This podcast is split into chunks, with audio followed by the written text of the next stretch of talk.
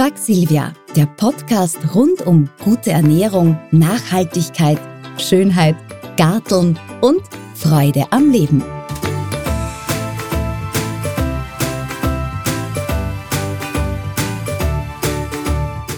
Plastik. Plastik vermeiden, wo es geht. Das kann jeder Einzelne sofort beherzigen, noch ehe Verbote in Kraft treten oder Maßnahmen zum Abbau diskutiert und in weiterer Folge umgesetzt werden. Ab wann gibt es in Österreich keine Plastiksackerl mehr? Seit 1. Jänner 2020 sind Kunststofftragetaschen verboten. Ausgenommen sind jene, die biologisch vollständig abbaubar sind. Zusätzlich werden noch Mehrweglösungen angedacht. Wie wirkt sich das Verbot auf die Umwelt aus?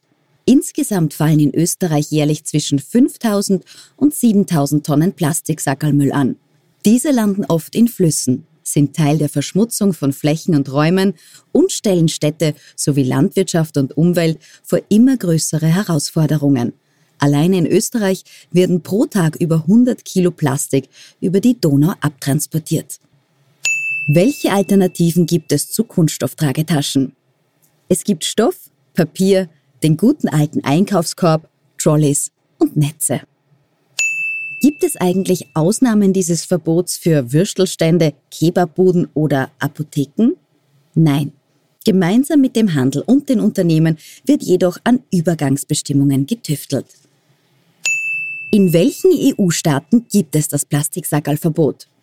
In Frankreich sind Plastiksackerl seit 1. Jänner 2016 verboten. In Italien gibt es bereits seit 1. Jänner 2011 ein Verbot für nicht abbaubare Tragetaschen. Plastikverpackungen und Einwegprodukte. Wie sieht's damit aus? In Österreich fallen jährlich rund 300.000 Tonnen an Plastikverpackungen an.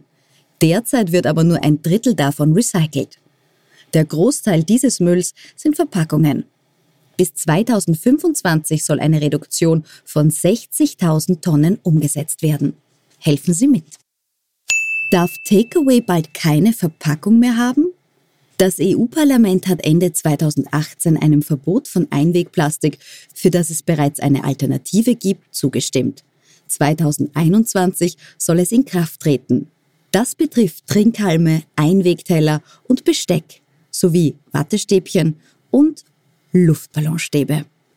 Bestimmte Produkte zum einmaligen Gebrauch wie etwa Coffee-to-go-Plastikbecher sollen gekennzeichnet und es muss auf negative Umweltauswirkungen hingewiesen werden. Verboten sind sie aber noch nicht.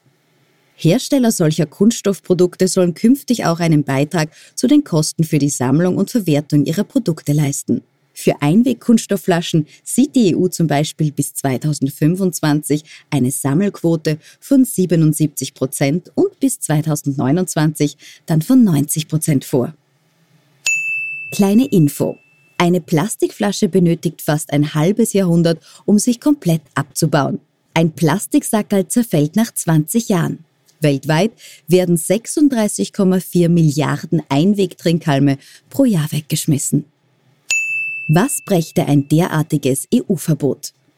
Die EU-Kommission verspricht sich von diesem Plan große Umweltvorteile. Diese Maßnahmen sollen den Ausstoß von Kohlendioxid um 3,4 Millionen Tonnen verringern. Bis 2030 könnten Umweltschäden im Wert von 22 Milliarden Euro verhindert werden. Schon beim nächsten Einkauf können Sie Müll sparen, indem Sie Pfandflaschen statt Einwegplastikflaschen kaufen. Auch Joghurt und Milch gibt es in Gläsern, die entweder zurückgegeben werden oder im Altglascontainer zu entsorgen sind. Danke dafür. Das war die heutige Folge von Frag Silvia.